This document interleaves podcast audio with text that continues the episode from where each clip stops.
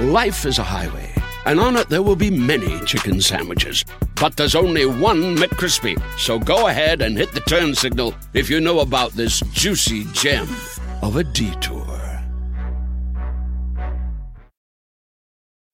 When you need mealtime inspiration, it's worth shopping Kroger, where you'll find over 30,000 mouthwatering choices that excite your inner foodie. And no matter what tasty choice you make, you'll enjoy our everyday low prices, plus extra ways to save, like digital coupons worth over $600 each week. You can also save up to $1 off per gallon at the pump with fuel points. More savings and more inspiring flavors make shopping Kroger worth it every time. Kroger, fresh for everyone. Fuel restrictions apply.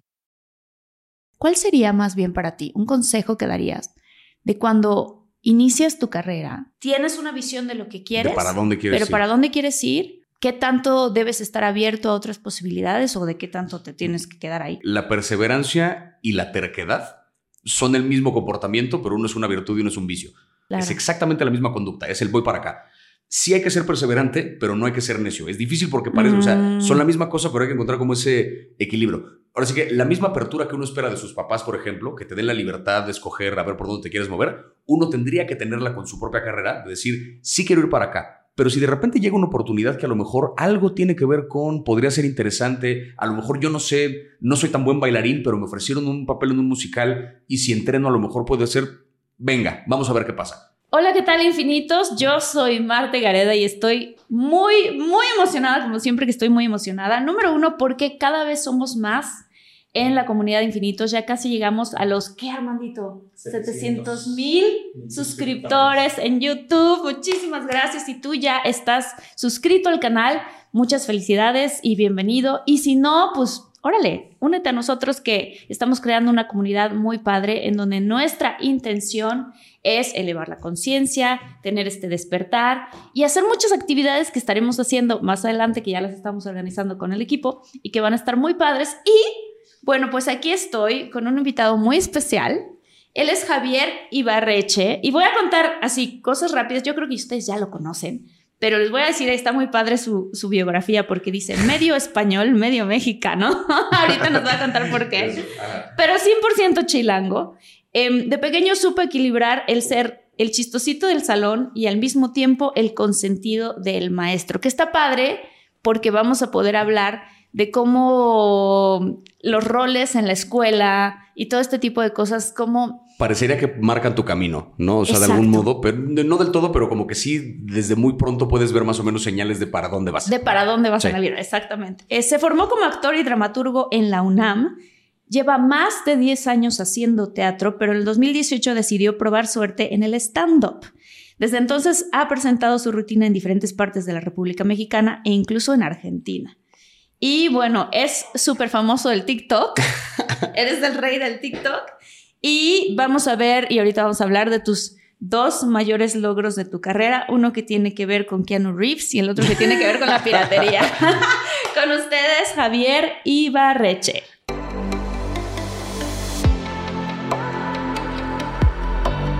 Despierta.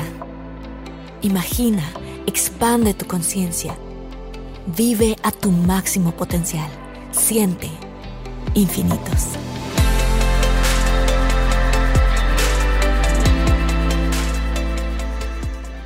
Un placer estar aquí, de verdad. Gracias Hola. por, por invitarme. Hola, que pude platicar contigo dos minutos o algo así en Madrid, Sí. cuando coincidimos ahí en los premios Platino. En los premios que fue una cosa de en el lobby nomás así de, hola, ¿cómo estás? No sé qué, ay, Sí. qué gusto, y ya. Pero Sí, me qué- dio qué- muchísimo gusto conocerte. Qué bueno que se pudo armar esto para que podamos platicar largo y tendido ahora sí. Y muy chistoso porque como yo te vi allá, este, fue así como de, oye, eh, pero eres español o si eres mexicano, ¿de dónde? Ya. Me acuerdo, sí soy ese güey que cuando va de viaje se le pega un poquito el acento de a dónde va. O sea, no, y ni siquiera por un asunto de malinchismo de que específicamente con España. Estuve en Chihuahua la semana pasada y regresé de repente como con un cantadito medio, medio golpeado de que estuve en el norte un rato. Claro. Me voy a Argentina y lo mismo. Me voy, Se o sea, te pega. Se me pega mucho la forma de hablar de con quien quiera que estoy. Entonces, este... Y por eso me acuerdo que estando allá, llevaba ya como una semana y de repente, pero tú de dónde eres? No detecto tu acento. Yo tampoco, no sé. Ya, sí, ya estoy perdido. Es que sabes qué pasa que luego cuando, sobre todo cuando uno es actor, tienes más esa facilidad de que se te peguen los... Escuchas y replicas. Ajá. No tienes mucho como esa cosa de imitar. Ajá. Sí. Exactamente. Oye, a ver, pero quiero platicar contigo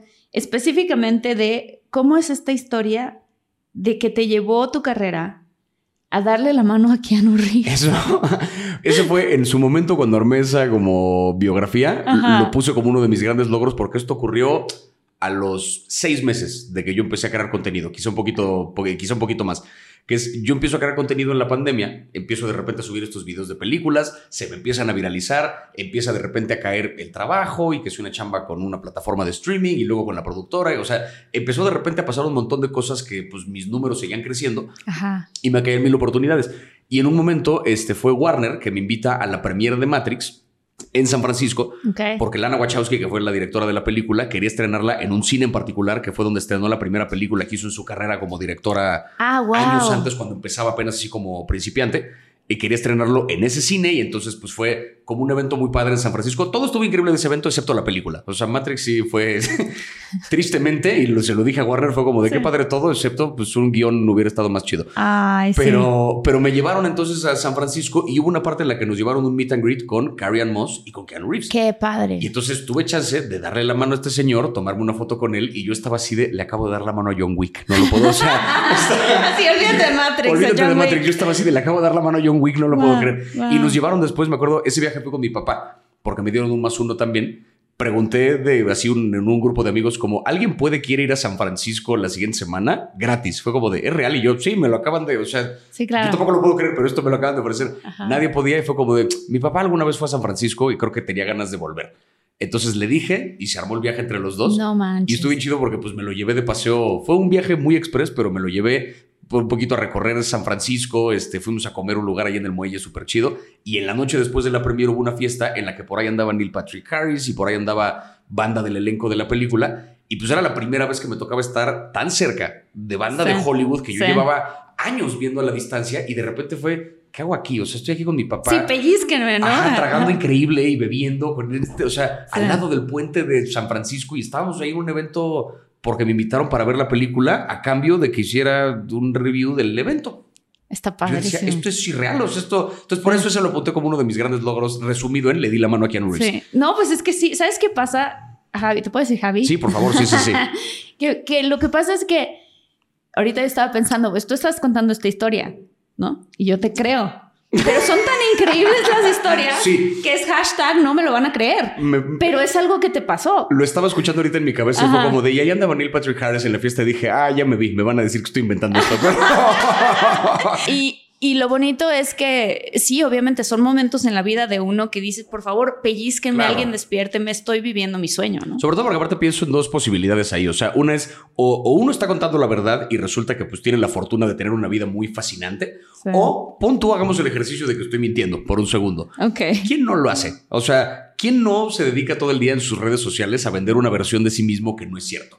Todos No. como que agarramos, agarramos el cachito que más nos gusta compartir y ese es el que subimos Es a que redes. o sea, normalmente uno comparte las cosas más padres. Claro, y de repente exagero un poquito los detalles y como que sobredimensiono las cosas porque, o sea, ni siquiera en plan de mentir, me refiero a que mu- muchos como que hacemos una curaduría muy exacta de qué fue lo que pasó, para eso es lo que lanzamos al mundo y entonces, claro, visto fuera de contexto, parece Ya. una mentira muy descabellada. Claro. O sea, pero tú ahorita me lo estás contando y yo no siento que hay ningún gramo de mentira en lo que me Sí, estás no. diciendo. Digo, es- tengo, tengo la foto con Keanu Reeves, no tengo la de Neil Patrick Harris. Eso depende de que la gente me crea que lo vi ahí en la fiesta. O Sí. sea, sí, sí, sí. No, pero sí, o sea, ¿por qué no habría de ser? Esa es la cosa, que es bonito decir, qué padre que un mexicano, que fruto vendía, sirve la chabacana, ¿no? No, pero que un mexicano que, que, que, que tuviste un sueño, o sea, ¿cómo, ¿cómo surgió tu sueño realmente de dedicarte a esto y hasta qué momento es que te, te- se te dio la oportunidad? Porque tienes muchos años. Sí, eso creo que fue lo divertido que es yo no, yo no lo busqué directamente. O sea, justo hace, hace par de años también me invitaron, en ese mismo primer año que empecé a hacer contenido, me invitaron a Ecuador a dar una charla, Ok. una TED Talk que grabó una universidad. Wow. Y en esa charla lo platicaba un poco y por eso la titulé Encontré el trabajo de mis sueños sin querer. Que Ok. fue, yo, ahora sí que yo, yo tenía como otro rumbo que yo había visto para mí en la vida. Empecé a hacer teatro desde la secundaria, tenía ganas de estudiar cine porque siempre, o sea, me mama el cine, siempre he consumido Sí. muchísimas películas. Tenía ganas de estudiar cine, pero en lo que eso sucedía, porque entrar a la escuela que yo quería era un pedo, ¿A Eh, qué escuela querías entrar? Quería entrar al CCC y me acuerdo que Ah. entré, intenté dos veces. La No. primera me quedé la primera etapa porque fue cuando lo hicieron licenciatura y no me preparé para ese examen y de plano fue fracaso total. Y la segunda vez que ya me preparé un poquito más, llegué como a la tercera ronda de, de selección, pero ya en esa última ya no pasé y pues la última que es la entrevista ya ni siquiera llegué. Entonces, para ese punto yo había entrado, ya me habían aceptado en la UNAM, que quedé en la carrera de teatro, en la Facultad de Filosofía y Letras. Y como ya estaba yo estudiando ahí en la UNAM, dije, mira, ya llevo año y medio aquí, mejor me quedo en la carrera de teatro y a ver después por dónde puedo buscarle al cine. Terminé como enamorándome más del escenario, más que, más que de la cámara. Me dedico entonces a hacer teatro, escribir teatro durante los años de carrera. Eh, daba yo en mis tiempos libres, o sea, daba clases de matemáticas para como No manches. mantenerme. Daba, ¿Eres bueno en matemáticas? daba talleres de matemáticas a, Guau. a niños que tenían que se tenían que regularizar, pues Claro. como que yo los ponía al corriente y les ayudaba con su examen y así. Y entonces como que medio malabareaba estas cosas y eh, terminando la, la carrera me cae el trabajo de maestro. Que ya llevaba rato dando clases, pero individual, en plan de taller. Me cae la chamba de maestro en la escuela en la que yo estudié, porque el que fue mi maestro se acababa de ir un trabajo a, a una productora importante y entonces me dejó su, ahora sí que me, de- me dejó el changarro. Sí.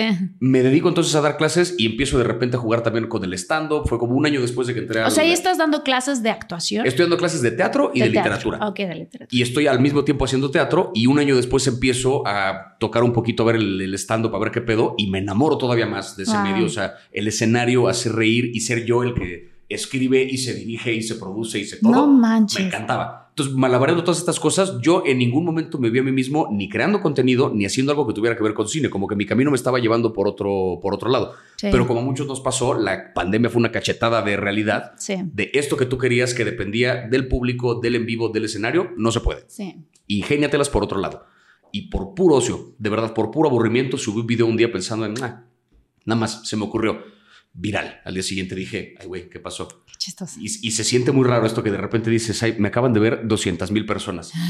A ver, otro más. Y entonces Ajá. es como una cosa que también se vuelve adictiva, ¿no? Pero empecé a Ajá. probar y probar y probar. Y en cosa de unos pocos meses ya estaba yo verificado, ya me estaban invitando a premiers, ya me estaban, me estaban ya de repente dando oportunidades que dije, ah, caray, esto es lo que yo quería hace mucho. O sea, que tenía que ver con el cine, con dedicarme a consumir contenido, hablar del contenido. Pero llegué, te digo, o sea, fue como que di una vuelta muy extraña y terminé llegando al lugar al que alguna vez pensé que iba a llegar, pero no, no, no fue a propósito, vaya. Claro. Y eso creo que fue lo bonito. ¿Cómo dijiste que se llama tu TikTok?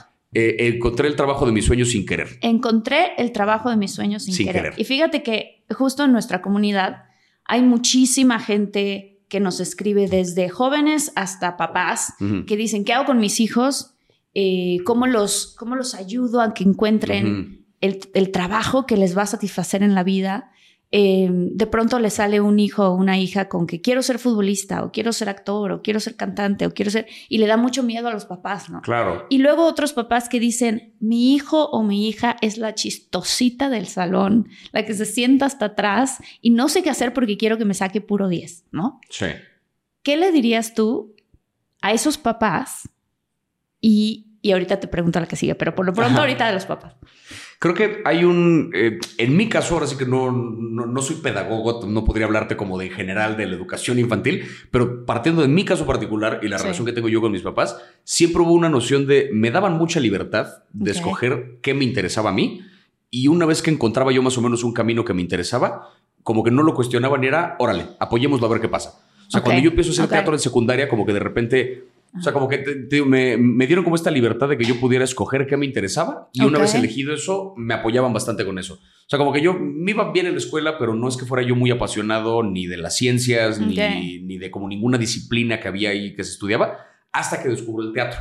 Cuando encuentro el teatro y de repente me empiezo a subir al escenario, a jugar a hacerle a la mamada y empiezo a sacar risas, encuentro que lo disfruto mucho. Y entonces mis papás iban a todas y cada una de las obras que yo ¿Y tenía se reían? y se reían en la secundaria y en la prepa y tomaban fotos y lo grababan. O sea, esta cosa que de repente parece uno como adolescente que aparte dice, ay, qué pena que me dan mis papás, no es cierto. ¿No te daba pena a ti? O sea, sí, pero como que lo ves en retrospectiva y dices, güey, te morías porque estuvieran ahí. O sea, te daba igual el resto del público. Tú lo que querías era que tus jefes estuvieran ahí viéndote en el escenario. Entonces, como que siempre hubo una noción de que se enorgullecían de cuando hacía algo, de cuando hacía algo bueno y estaban ahí apoyándome. ¿Qué es lo que pasa? Que para cuando yo salgo de la prepa, ya llevaba yo seis años jugando en el escenario Claro. entro a la carrera de teatro con una formación más sólida que muchos de los compañeros que tuve en ese momento.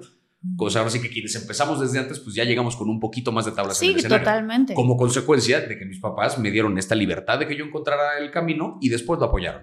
O sea, tú dirías, bueno, primero denle a los hijos su libertad de que Denles opciones, denles opciones. Opciones. Dejen que escojan así dentro de las diferentes disciplinas que existen, a ver cuál les interesa por la razón que sea. Una vez que escojan una, ayúdenlo a comprometerse con eso y denle el apoyo. O sea, porque se siente como este miedo cuando te lo manifiestan de, ay, es que quieres ser futbolista, pero y si fracasas, es bien probable que fracases. No empieces por ahí.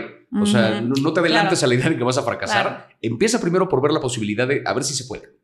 Ya si después te das cuenta que no, cambias el camino, pero en principio, pues empújalo para que Sí, sí. porque al final de cuentas, pon tú, le puede gustar mucho el fútbol, puede no ser tan bueno, pero resulta que es súper bueno comentando el Por fútbol. por ¿no? ejemplo. Y después se vuelve comentarista de fútbol y de los mejores. O sea, uno nunca sabe el camino Justo, que te va a yo no me llevar. dedico a hacer cine, o sea. ¿sabes? O sea, estoy entrando al mundo del doblaje, por ejemplo, ahorita, pero yo no me dedico, yo no, yo no dirijo, yo no edito películas, yo no produzco, yo hablo de películas que hizo alguien más. Pero de algún modo ya me dedico a algo que tiene que ver con cine, o sea, llegué desde otro lado Sí. a una cosa que disfruto mucho. Sí, sí. Entonces, lo mismo, o sea, puede pasar no futbolista, pero a lo mejor termina siendo o comentarista Claro. o promotor de eventos, o a lo mejor terminas trabajando como parte de, de un estadio, que qué sé yo. O sea, hay mil maneras de dedicarte a algo que te gusta sin ser la estrella de eso, Ah. por decir. ¿Y qué le dices? Por ejemplo, hay gente que, y yo he conocido, me ha tocado mu- muchas veces, a gente que dice, no, es que yo quiero ser actor y solo quiero ser actor.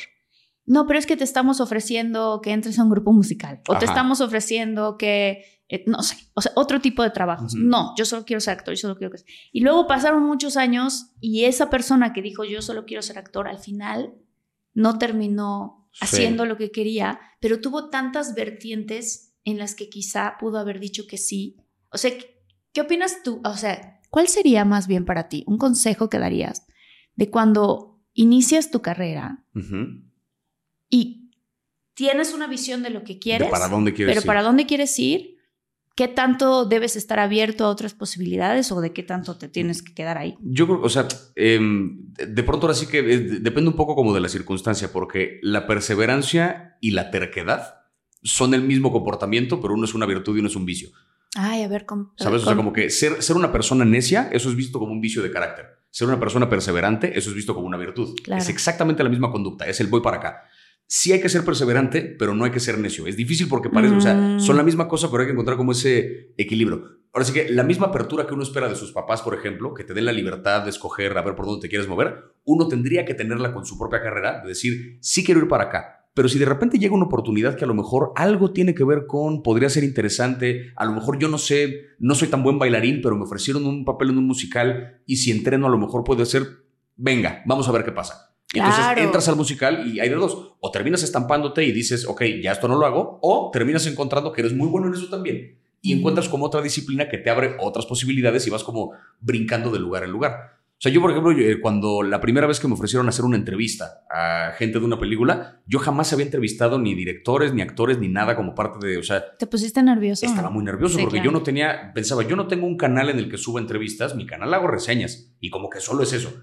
Pero querían conocer a este director, o sea, era Jordan Peele, Ajá. que o sea, iba a tener la oportunidad de entrevistar a este ¿Para güey qué película fue la para no? la de Nope, la última que sacó. Entonces iba a tener chance de entrevistar a este güey, lo quería conocer, dije, venga, o sea, como con este miedo de no sé qué voy a hacer con ese material, pero órale, a ver, me Sí. preparé semanas para esa entrevista, sí, o sea, vi la película, investigué, es una bola de cosas, preparé como todas las preguntas y el Junket estuvo divertidísimo porque pues pude hacerle preguntas, se me quitó el miedo una vez que le empecé a preguntar porque vi que era una conversación con un güey al que le mama su trabajo y subo las entrevistas a TikTok, le va chido a las entrevistas, me empiezan a invitar a más. Entonces de repente dije, ah, ya encontré otra disciplina a la que también puedo dedicarme, además de hacer reseñas y demás, ya puedo hacer entrevistas. Claro. O sea, no estás. Una cosa es perseverancia y otra cosa es cerradez, Exacto. ¿no? No estás cerrado a nada. Yo me acuerdo cuando empecé mi carrera, yo decía que sí a todo. O sea, bueno, todo lo que estuviera siempre de acuerdo con mis valores. Pero que eran de repente que no, no estaba segura si podías hacerlo o no, pero decías, venga, sí, a ver qué pasa. o sea, hubo Sí. un momento en donde llegaron y me dijeron, oye, este, tú bailas y yo toda la vida he bailado. Sí, tú cantas y la verdad es que yo no canto muy, o sea, no canto mal, pero no, No ¿sabes? te digas cantante. no soy cantante, no me consideraba, Marta es cantante, no me considero cantante.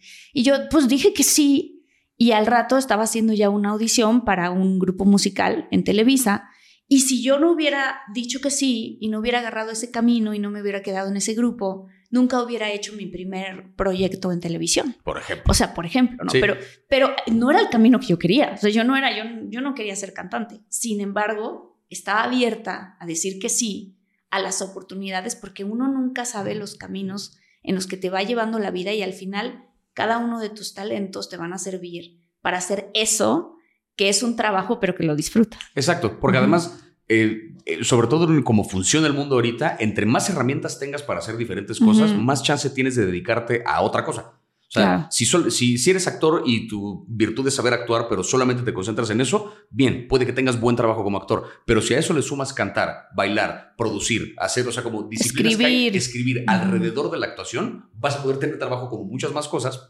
y vas a poder tener como una, no te digo una carrera más completa, pero sí como una carrera más diversa y que todo el tiempo vas a estar chamando en algo diferente. O sea, como que sí es importante el pensar, a lo mejor no sé hacer esto, pero más que una oportunidad de trabajo, es una oportunidad como de aprender. Claro. ¿no? O sea, puedo entrar, o sea, más allá de que obviamente es un, me van a pagar, es una chamba que, o sea, es un trabajo profesional, Sí. pero voy a aprovecharlo para yo aprender cosas que no sé si sé hacer o no. Y aprendes sobre la marcha y resulta que te gusta, pues ya encontraste toda otra, otra rama de tu carrera y pues Claro. bueno, ya tienes más contenido. Entonces claro, ahora, ¿por qué no aprovecharla? Exacto. Sí. Entonces ya conduces, entrevistas, actúas, tal, tal. O sea, de repente ya es un abanico enorme donde diario va a haber trabajo para ti. Diario. Porque el día que no te toca entrevistar, te toca actuar. El día que no te toca actuar, te toca conducir y así te vas. O hacer stand-up O hacer stand por lo que sea. o en TikTok, todo. Todo, Entonces sí, sí, contando, llega la pandemia y a todo el mundo nos dio en la torre porque fue un momento muy confuso de ¿y ahora qué hago? Justo Jordi y yo, en, o sea, unas semanas antes de la pandemia ya teníamos la idea de hacer el podcast y cuando arrancó la pandemia dijimos, ¿lo hacemos o lo paramos? O sea, ¿sí seguimos con nuestro proyecto o lo paramos? No, pues hay que seguirlo porque no sabemos qué va a pasar. Pues sí. Y gracias a Dios que lo seguimos y seguimos nuestro instinto, porque sabíamos que todo el, o sea, todo el inicio y todo el tiempo que íbamos a estar, sobre todo el primer año, pues no íbamos a ganar nada de dinero, o sea, Claro. no lo estábamos haciendo por el dinero, era por queremos hacer esto, porque nos emociona, porque queremos crear comunidad, porque queremos trabajar juntos, ¿no? ¿Qué pasa contigo cuando llega la pandemia y se cierran los pues las oportunidades de hacer stand-up? Pues yo ese primer año me lo aventé. Ahora sí que eh, fui productivo, pero de otra forma. Digamos, Ok. no estaba yo ni creando contenido. Obviamente no estaba haciendo ni teatro ni stand-up porque se cerraron los Todo, escenarios sí. por completo. Como cualquiera, intentamos adaptar estos formatos en línea, ¿no? O sea, por ahí escribí una obra de teatro en línea que funcionaba como una especie de monólogo, que era un personaje hablando a través de una videollamada y el público era la otra persona de la videollamada. Ah, Y entonces- interesante. Y la gente se conectaba y entonces era... Me inventé como esta cosa que era como un servicio de citas a ciegas en línea. Y entonces era un güey que tenía una cita con alguien del público, pero era un güey insoportable que, o sea, vivía con su mamá y como que había una bola de cosas que aparte lo reflejé yo desde mí porque yo vivía con mis papás en ese momento. Este, pues tenía mi trabajo de maestro, pero no, no estaba realmente haciendo mucho más. Entonces, como que hice esta cosa en línea, pero pues fue uno de, esas, de esos proyectos que al principio fueron divertidos, pero pasados un par de meses de la pandemia dijimos, ya que hueva, ya no quiero más obras en línea. Lo mismo con el stand-up, lo intentamos, el stand-up en línea no sirve. Tiene, Porque, ¿cómo sucede lo de las risas en el stand tiene que haber eso. eh, Dave Chappelle lo dijo en algún momento, eh, hablaba de la relación entre los músicos y los comediantes, Ok. que como una afinidad natural. Decía, cualquier comediante le encantaría ser músico y todos los músicos creen que son chistosos. Hay una cosa como que la conexión entre los dos es natural. Ajá. Y hablaba de cómo el comediante es un músico en el sentido de que está tocando un instrumento y el sonido que emite ese instrumento es la risa del público. Claro. Entonces, no es solamente el estar contando chistes, es como una, es una sinfonía de ja, ja, ja, música. ¿Sabes? Como que. Entonces, si no tienes ese estímulo de regreso del público, no es stand Porque no, ¿qué pasaba? O sea, los ves, pero nada más veías las caritas que se movían y y era ya. incomodísimo. Porque haces una pausa y veías, o sea, volteabas a ver si estaban sonriendo o no, y era como de. Esto es horrible. Así. Sí. Entonces, como que medio probé con esas cosas, pero pues como no funcionaba bien, me dediqué solamente a mi trabajo de maestro, a ver películas y series como desquiciado y a tomar clases de cosas en línea. Tomé por ahí talleres de taller de dirección y un taller de producción de no sé qué y un taller de lengua de señas y me puse a cocinar. Pero entonces tenías dinero ahorrado. o sea, Tenía yo dinero, vivía con mis papás, que era una ventaja, Ah, y como ok. tenía mi empleo de maestro todavía, ahora sí que no tenía que preocuparme por renta y por estas cosas porque pues vivía con mis papás en ese momento. Ya. Entonces, la lana que tenía, pues lo usaba justamente para estas cosas Ok. para tomar clases, para... Aparte, muchos de estos talleres los daban amigos míos. También Ah, entonces ok. era como, o sea, precio de compas también, que Sí. era como de caerle al taller y yo, sí, por favor, dame algo que hacer. Sí. Fue hasta un año después, como que habiendo tenido esa paciencia y habiéndome, sin darme cuenta, haciéndome de una bola de herramientas nuevas, empiezo a crear contenido un año más tarde y es donde de repente la cosa explota. Pero como que este año, digamos, de, de calma, de silencio, de no me voy a poner a hablar, me voy a dedicar a escuchar. Me voy a dedicar durante un año a recibir de las clases, de los talleres, de todo. Desde afuera solamente voy a recibir, recibir, recibir. Con todo eso, de repente, un año después, empiezo a crear contenido, la explosión. Qué padre. Pero fue eso, o sea, ese año donde ustedes estaban ya haciendo el podcast, yo fue un Ajá. año donde yo no estaba trabajando más que en lo que ya tenía, me dediqué como a eso, sentarme y escuchar y un año después me sirvió. Es que es eso, o sea, es utilizar todas las, o sea, todas las... Siento yo que detrás de un obstáculo muy grande hay una oportunidad escondida. Oigan, si están buscando un nuevo celular, please, please, please no vayan y agarren la primera oferta que les pongan enfrente. ATT le da sus mejores ofertas a todos. Sí, a todos, ¿eh? A ti que hablas toda la noche con tu pareja. Eres de los míos. Y a ti que sigues haciendo swipe para encontrarla. A ti que también tienes selfies con todas las celebridades. Y a ti que tampoco te creen que grabaste un video de un marciano. ATT le da sus mejores ofertas en todos sus smartphones a clientes nuevos y existentes, porque conectar lo cambia todo. Las ofertas varían por dispositivo, sujeto a términos y restricciones. Visita att.com o una tienda para más detalles. Life is a highway, and on it there will be many chicken sandwiches. But there's only one McCrispy. So go ahead and hit the turn signal if you know about this juicy gem of a detour. Y no siempre podemos verlo, a veces nos lleva un rato. A veces lo podemos ver luego, luego, pero a veces no. Sí. O sea, a veces también los sacudidones de la vida son como para que, para que te guíen hacia Sí. otro camino. Y teniendo también la comodidad de una bola de cosas que te digo, o sea, tenía la fortuna de que no tenía que ver por renta y así porque Sí. vivía con mis papás, aunque no era el mejor trabajo y no ganaba la gran cosa, pues tenía mi empleo de maestro, o sea, sí fui bastante más afortunado que mucha gente que vivió la pandemia. No, pasaron muchas cosas, claro. Hubo- yo, yo tengo un conocido que, que dices, si no hubiera ocurrido la pandemia, yo no hubiera iniciado mi servicio de comida a domicilio.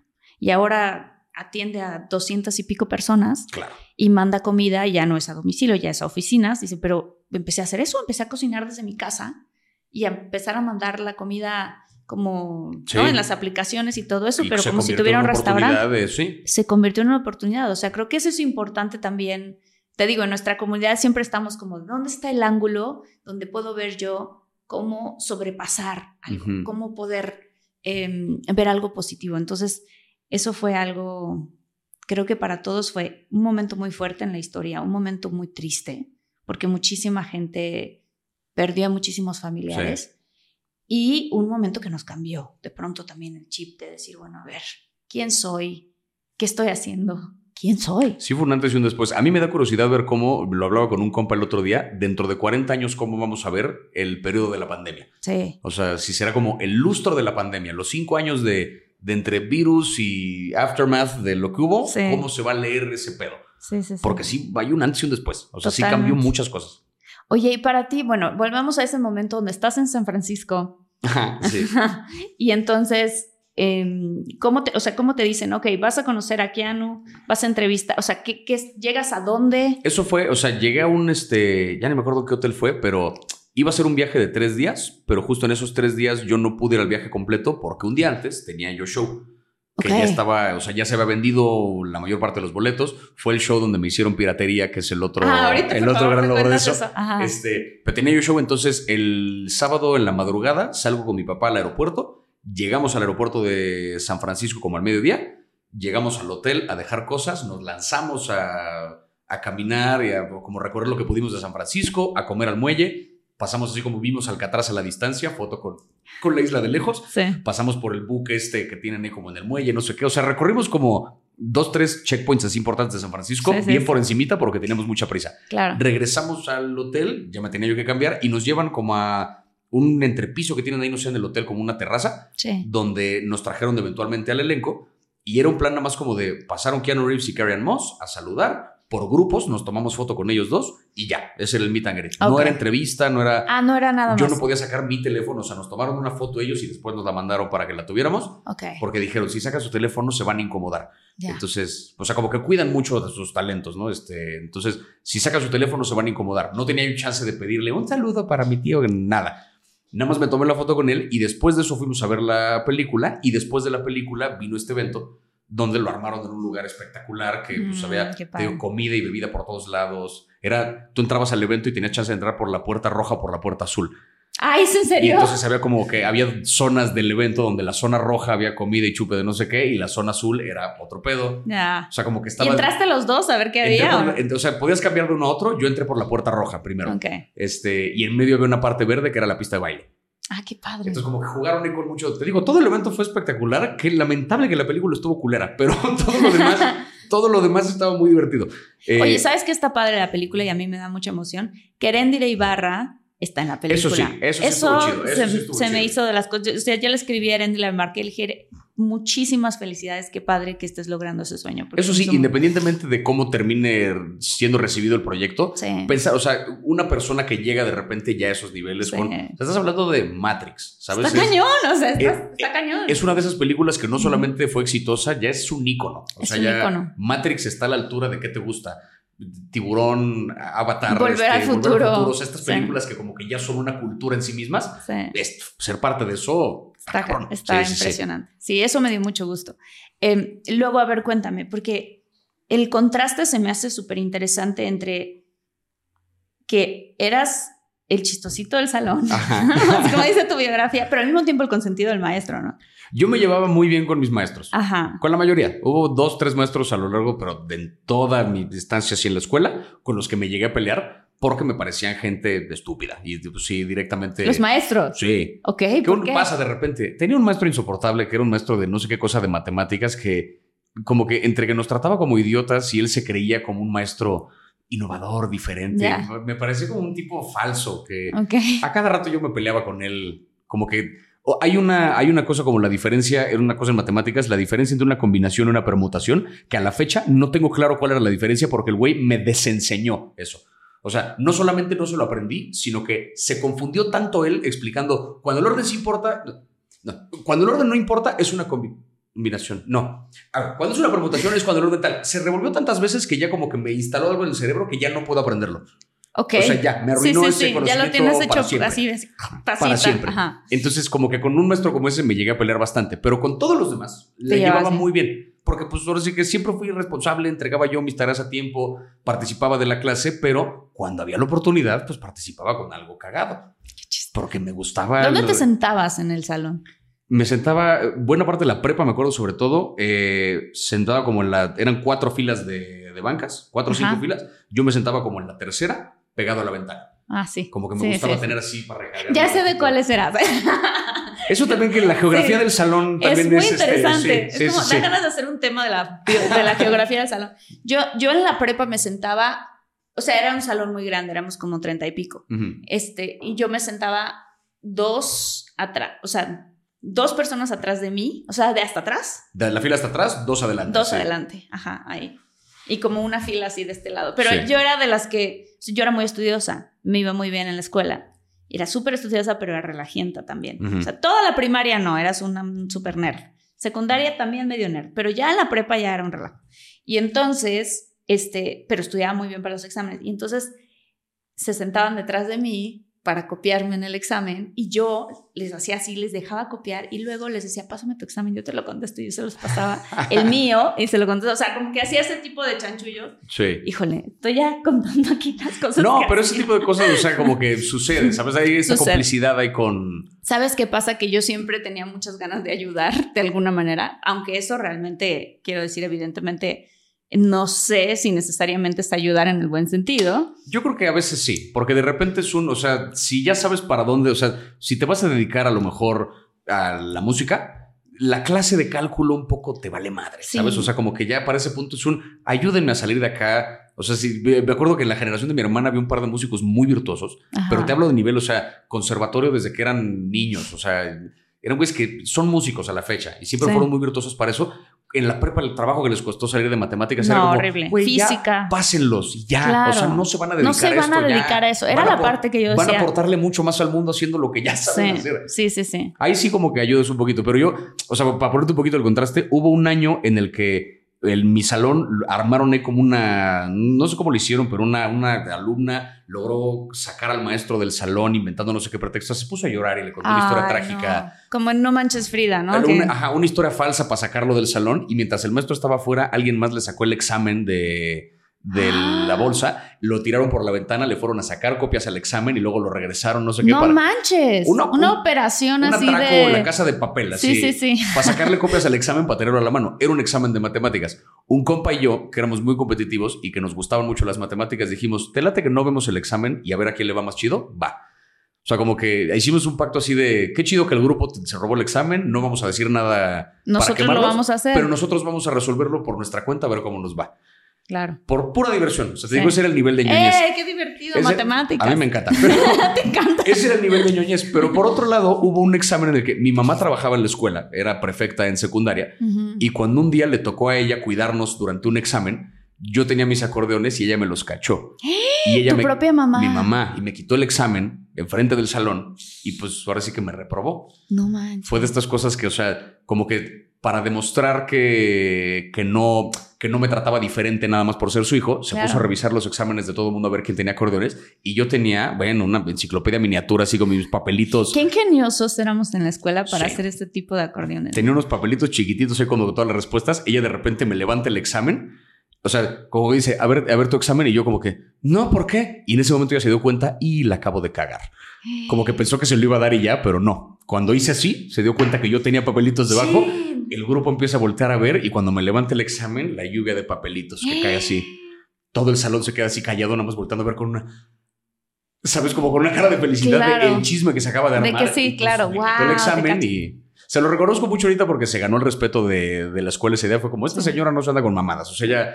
Y también el también tuyo, ¿no? De cierta manera. O sea, También. si te pones a pensar. Pero son de esas cosas que te digo, sí llegué, o sea, sí de repente hacía trampa y tal, pero pues ahora sí que en una de esas me cachó mi mamá. Y qué risa ahorita, pero en su momento fue una terrible historia. Sí. ¿Sabes qué? Creo que, que eso, eso me gusta mucho a mí de la comedia. Que la comedia por lo general siempre es una tragedia o algo que fue muy fuerte. Más tiempo. Más tiempo Sí. se vuelve comedia. Sí. O sea, un momento divertido. ¿Cómo le haces? Porque para mí eso, no sé, se me hace muy interesante. Cuando estás haciendo stand-up comedy, Ajá. ¿Cómo le haces en el momento en el que dices, ok, voy a escribir mis monólogos?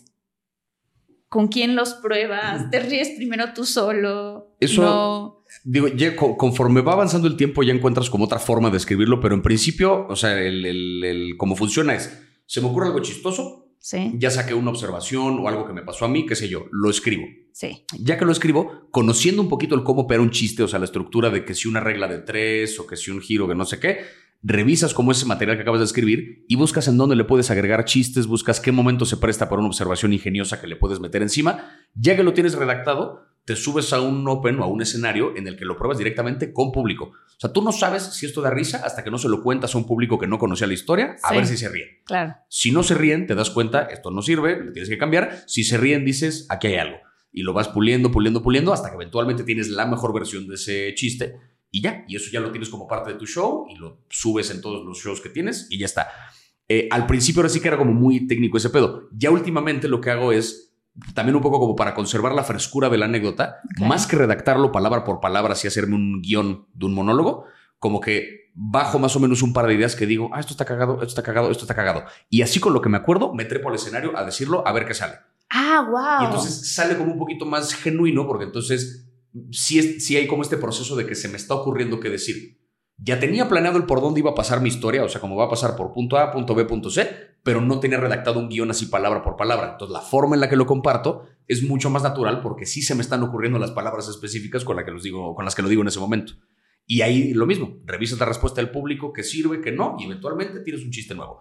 O sea, nunca te dio, nunca te dio pena estar frente a, frente al. Pena no. Nunca. A la fecha me pongo nervioso cada vez que me subo a un escenario. Ok. Siempre. O sea, siempre los 15, 20 minutos previos a que me toca subirme, la paso del carajo. ¿Y no te pasaba al principio así de qué pasa si no se ríe? Sí. Sí. ¿Y, qué- y qué- y te te- alguna vez te pasó que me, no me se llegó a pasar en un par de, o sea, como en open mics, donde apenas vas a probar el material. Sí. Me subí con una historia que yo dije, "Uta, esto es divertidísimo, esto que me pasó. Me subí cinco minutos de silencio. Que yo dije, O sea, sí son de esos días ¿Qué que te... historia es? Fue una historia de una, vez que, de una vez que me asaltaron. Y Ah. que, o sea, pero la, la contaba como de una forma ahí diferente, Ajá. ingeniosa, según yo. Sí. Eventualmente la convertí en un chiste más funcional, pero la primera vez que la conté, estaba muy mal encausada esa historia. Sí. Y entonces como que la cuento y la gente nada más como seria, no se reían. Sí me bajé del escenario pensando, o sea, vaya, te quieres, te quieres tirar de un puente, pues cuando te pasa eso, pero supongo tener la calma de decir, hoy no me fue bien, pero tengo este otro chiste al que sí le fue bien el otro día, calma, la retrabajamos y otro día vemos qué pedo. Y ya, vas, o sea, es un poco el sacudirte el, pues ni modo, habrá veces que me toca que no me va tan bien. Claro. Cuando ya vas agarrando más tablas en el escenario, ya es raro que te vaya mal. Tienes días donde no te va tan increíble, ¿no? O sea, puedes distinguir el un público que fue espectacular versus un público que se rió, pero me costó. Pero ya, digamos, ya pasaste esa barrera de un día que, de que hubo silencio total. Pero al principio sí te tocan un par de veces de silencio, silencio, silencio, y es la peor sensación del planeta. Sí, Del ha de ser horrible sí. que estén así nada más de plim plim, ¿no? Pues es lo que más miedo le da a la gente de hacer Claro. comedia. Claro. Stand-up específicamente porque aparte no es, ni siquiera estás escudado por la ficción de un personaje. No, eres, eres tú, tú. eres tú, son tus visiones, tus opiniones, una versión exagerada de ti quizá, pero eres tú. No te protege ninguna ficción como sí te puede proteger a lo mejor en el teatro. Claro. Justo cuando empecé a hacer stand-up, eh, me acuerdo que fue en el mismo mes, la primera vez que me subí a un open mic a probar chistes, semanas antes había estado en una obra de teatro en la que me tocó hacer un desnudo. Y era la primera vez que me tocaba hacer, o sea, que en el escenario, frente a, no sé, eran 100 personas de público o algo así, completamente desnudo y Wow. caminando en el escenario de un lado a otro. O sea, ni siquiera un desnudo sutil. Era, No, o sea, te paseabas por me ahí. paseaba yo así completamente Ok. encuerado en el escenario. Entonces, me acuerdo que después de eso, me subo al escenario un día a hacer este stand-up, ahora sí con ropa, este, y terminan... Un stand-up sin ropa. No sé, está- no sé si ni siquiera pondría una atención. Así, así como, qué chido, señor, pero tápese, ¿no? O sea, sí, así como, ¿por qué? y mi hermana fue la que me dijo, este, yo sé que acabas de hacer una obra en la que saliste desnudo, pero esto de subirte a hacer stand-up es lo más valiente que has hecho este año. Debe ser. Y dije, la neta coincido, porque el desnudo no me tuvo ni de cerca lo nervioso que me tuvo la primera vez que me subí a contar chistes. Porque el desnudo es como, pues me da igual, me desnudo y ya, nadie se va a morir. Pero en el stand-up era como de, ¿y si no doy risa? O sea, Sí. Era, es como el miedo contrario, ¿no? En el desnudo, el del desnudo es como, ¿y si doy risa? y, acá es como, y acá es como de, si nadie se ríe. Sí, no, no es comedia. Nada más me estoy paseando Sí, desnudo. no, no, no, no, no, no es un chiste, así estoy. Oye, pero a ver, ¿qué cosas te, te inspiran a ti en general para seguir adelante? O sea, porque estabas primero por un camino diciendo, bueno, ahora Sí. voy a ser actor de este lado, luego dijiste, bueno, bueno, al mismo tiempo voy a ser maestro porque pues quiero hacer, pero por este otro lado también me encanta el cine, pero por este otro lado, o sea, ¿qué, qué es lo que a ti te inspira que encuentras que es como tu pasión? En inglés se dice burning desire, tu pasión, tu deseo ardiente, que en la mañana te despiertas y dices, es que, es que esto es quien soy y esto es lo que quiero hacer.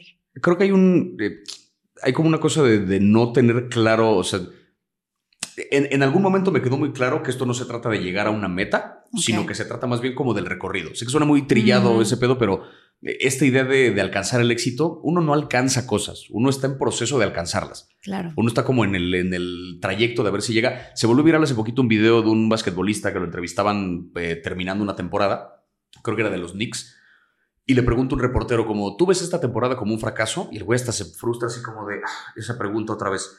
Le dice, a ver, tú en tu trabajo, ¿te promueven, o sea, te dan un ascenso en tu trabajo cada año? No, fue un fracaso. No, ¿verdad? O sea, simplemente tuviste Claro. tu trabajo. Comparado de repente con Michael Jordan. Dice, Michael Jordan jugó básquetbol durante 15 años. Seis años consecutivos ganó el torneo en los playoffs. Nueve años fueron un fracaso.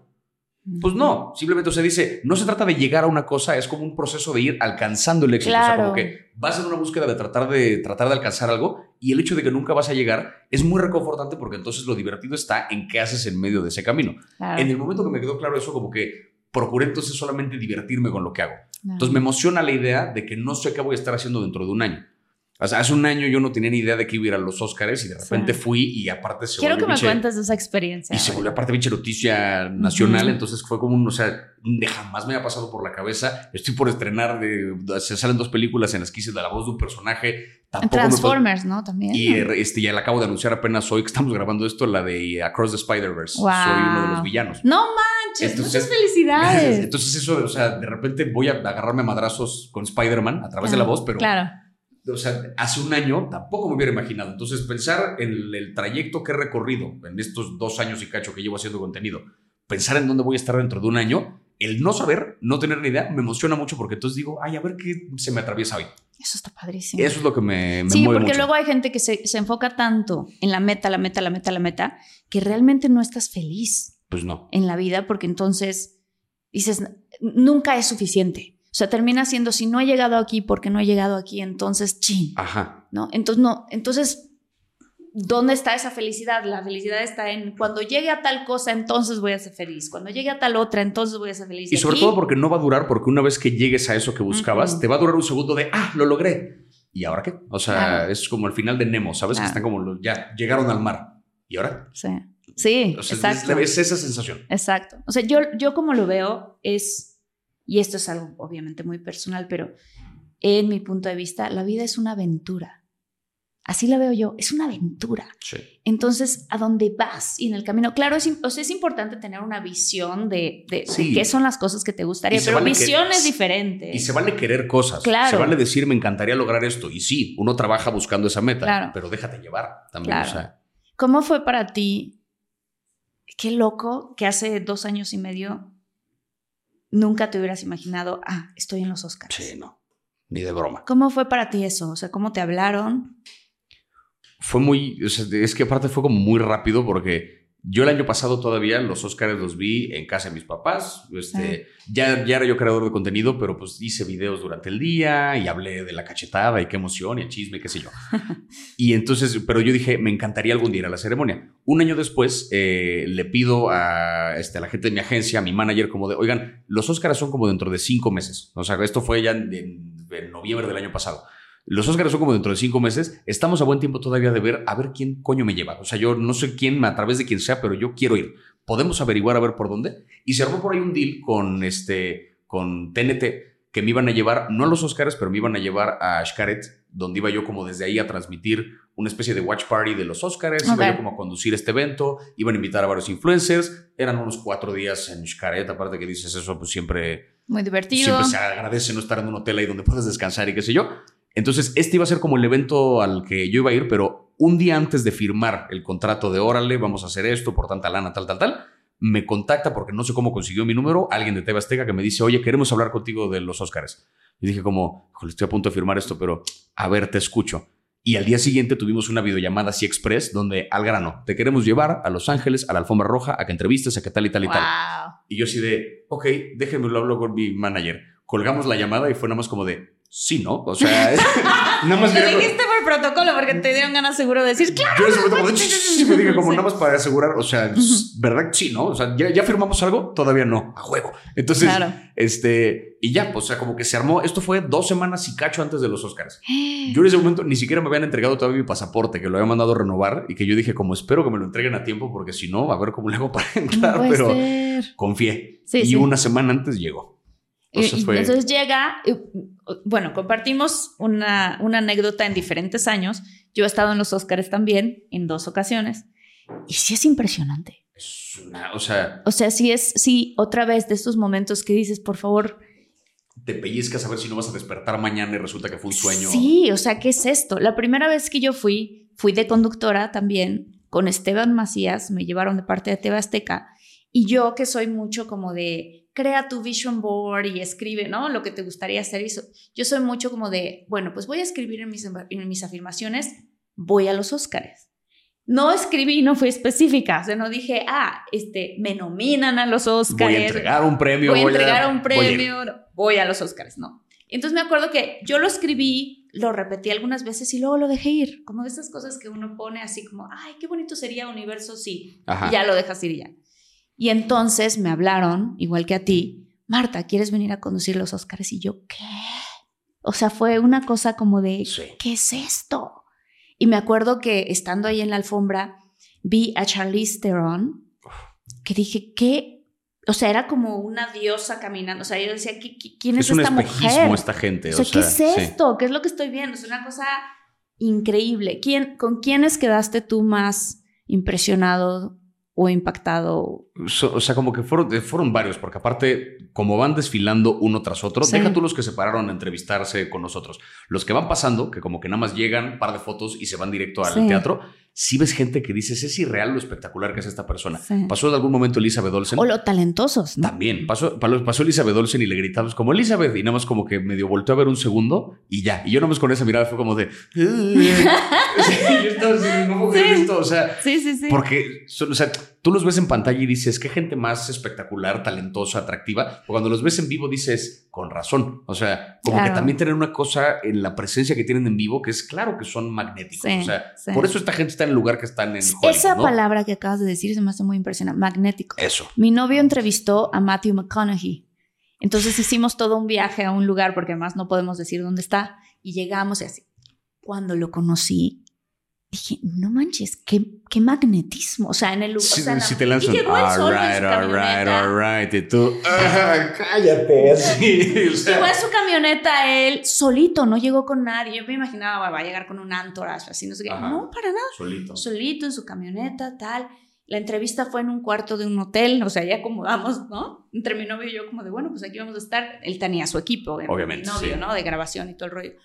Y ya llegó súper amable, muy, o sea, como muy sensato, humilde, o sea, como padre, ¿no? Sí. Pero con un magnetismo. Eso, o sea, tienen esta Dices- presencia que es muy imponente. ¿sabes? Porque de pronto, o sea, como que el- una persona, digamos, no, no es por sí sola magnética, sino como que la vibra que hay a su alrededor Sí, es la que lo convierte en eso. Entonces tú ves una figura como un Pedro Pascal, por ejemplo, sí. que aparte en Wow, el, el día de los Pascal. Oscars era He's so hot right now, Sí. ¿sabes? O sea, es The Last of Us, de Mandalorian, Sí. no sé qué, no sé qué, o sea, está en el pic. No, está, y todos los proyectos que ha hecho uno tras otro todo. son un hit. Y entonces pasa por la alfombra y obviamente todo el mundo te quiere lanzar y tal. Y pues con ese hueco que te lanza una sonrisa ya te das por bien Sí. servido porque. Él se me hace que ha de ser como bien, Bien alivianado. súper alivianado. Pero es eso, como que tanta gente alrededor lo idealizamos de tal forma que ya solo con eso verlo de repente es un. Sí. Estoy frente a una divinidad. Sí, o sea, sí, es sí. muy raro cómo opera la fama desde ese lugar y lo nervioso que te puedes poner cuando ves a alguien que pues, es un ser humano. O sea, Son, sí, claro, ¿sabes? También totalmente. caga y así. O sea, Claro. como que es una persona ya, pero. Claro. Pero como que no puedes imaginar que estás frente a esta persona. Parece de verdad una especie como de,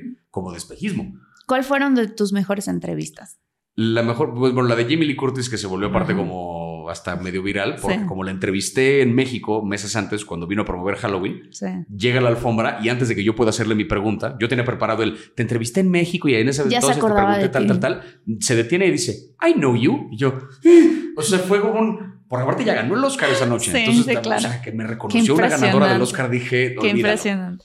Este, esa, el señor este James, este James Hong, el de el viejito que sale en, en Everything Everywhere All at Ya. Once, que él pasó de repente a entrevistarse con nosotros, venía creo que con su hija, y como que empezamos a platicar y nada más era muy a toda madre, nos presumía que acababa de cumplir 94 años y estaba Qué cañón. bien feliz al respecto porque ya andaba paseando por la alfombra y traía sus ojitos de Everything Everywhere en, el, en su moño. Entonces yo me pongo un ojito que yo tenía en el bolsillo, en la frente, Sí. y lo ve y entonces como que le da risa y me agarra de las greñas y me empieza a hacer así. Yo decía, yo este señor desde que vi el episodio de Seinfeld del Sí. restaurante chino, estoy así de, o sea, este güey... Yo no sabía que salía en el episodio de Seinfeld. Él es el señor de Seinfeld, o sea, como que el güey que el güey que los atiende en el restaurante, Sí, sí, ese es el sí. mismo actor. No manches. Y ese es discutiblemente el episodio que puso a Seinfeld en el mapa. Entonces, mi sitcom favorita de la vida existe de algún modo gracias a este güey. No manches. Me lo topo en la alfombra y me agarra para cotorrear. Yo dije, olvídalo. O sea, O sea, sí son momentos de que yo, le- yo les digo querido diario. O sea, de que Sí, llegas en la sí, noche así de sí. querido diario. sí, sí, sí. Hoy viví esto. Digo, yo llegué a TikTok. Así de, acabo de pasar esto, pero,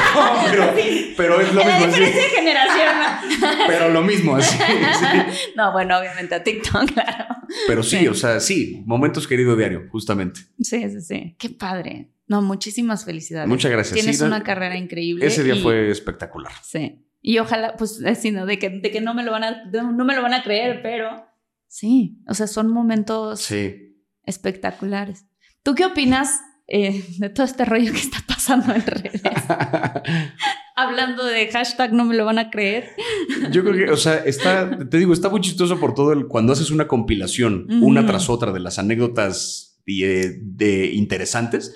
Sí. uno pensaría es que esto es una gran mentira, pero claro, son a lo largo de, pues lo decías hace rato, ¿no? Que es a lo largo de muchos años, a lo largo de una carrera Sí, de cuántos 20 años. años. de carrera. O sea, yo, lo que, yo, yo pienso en un par de encuentros chistosos y cosas que me han pasado apenas en los últimos dos años que llevo yo de carrera como creador de contenido. O sea, si yo se lo platico a alguien de hace dos años, ni me lo cree, ¿sabes? Así de, me topé a Jared Leto en un baño y luego un día entrevisté a Dwayne Johnson y a Jamie Lee Curtis el mismo día, quien por cierto me reconoció en la alfombra roja de los Oscars. Te dije que fue a los Oscars, cállate los ojos. O sea, no, espérate. Y esto fue en dos años, ¿sabes? O sea, como que yo lo pienso un poco desde mi lado y digo, si no existiera la evidencia que tengo a veces en video de estas Sí. cosas que han pasado, yo mismo no lo creería. Claro. ¿no? O sea, pero es entendible, porque pues sí suena como muy espectacular, pero No, y además de la forma en la que pueden sacar las cosas fuera de contexto. Sí. O sea, te, te contaba antes de empezar la, la entrevista que lo que a mí me cuenta mi familia es que mi primera palabra la dije a los cuatro meses de edad.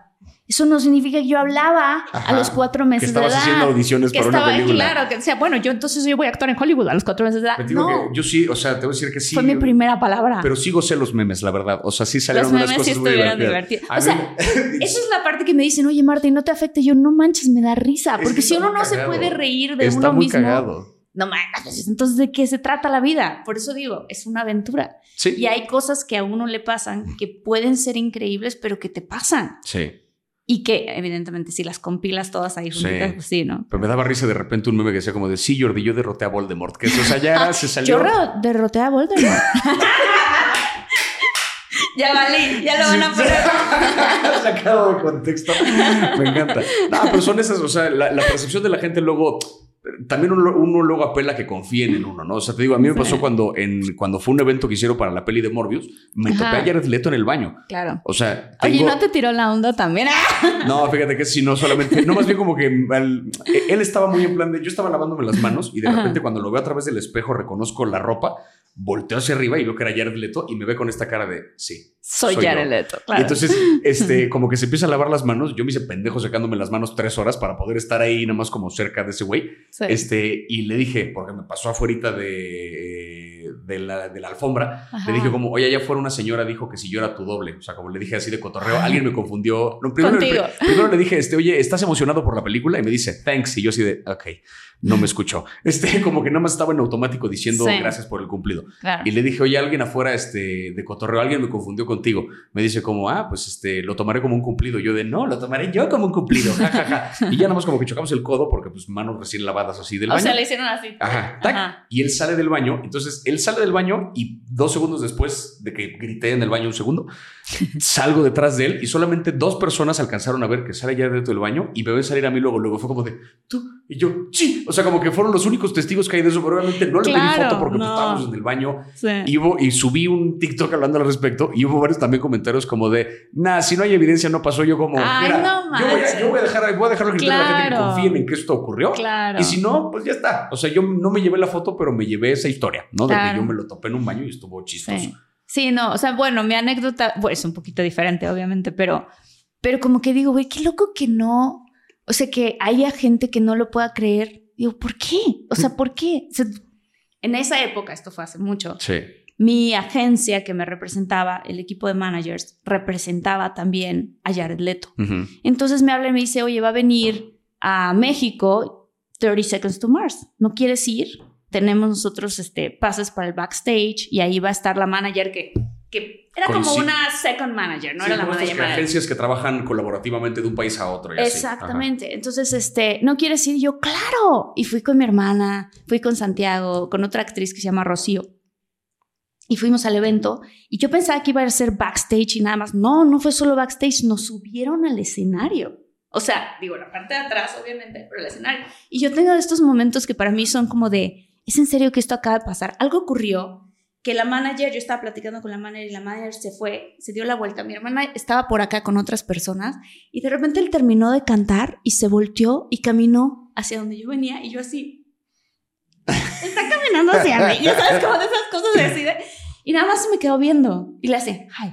Y se da la vuelta y sigue cantando y yo derretida, ¿no? Ya sabes, como al mismo tiempo, como, ¿qué Sí. ocurrió? No sé qué. Y ya después, en el backstage, ya salió y te digo que me empezó a platicar así de, oye, este, ¿y tú qué onda? Siento que te he visto. Y yo, ah, pues vivo en Los Ángeles, yo también. Entonces, así como que yo le, contaba, que le contestaba en monosílabos porque estaba muy nerviosa. Claro. O sea, como, ¿qué onda? Y mi hermana fue la que me dijo, Martita, te está tirando onda. Y yo así de, ¿qué?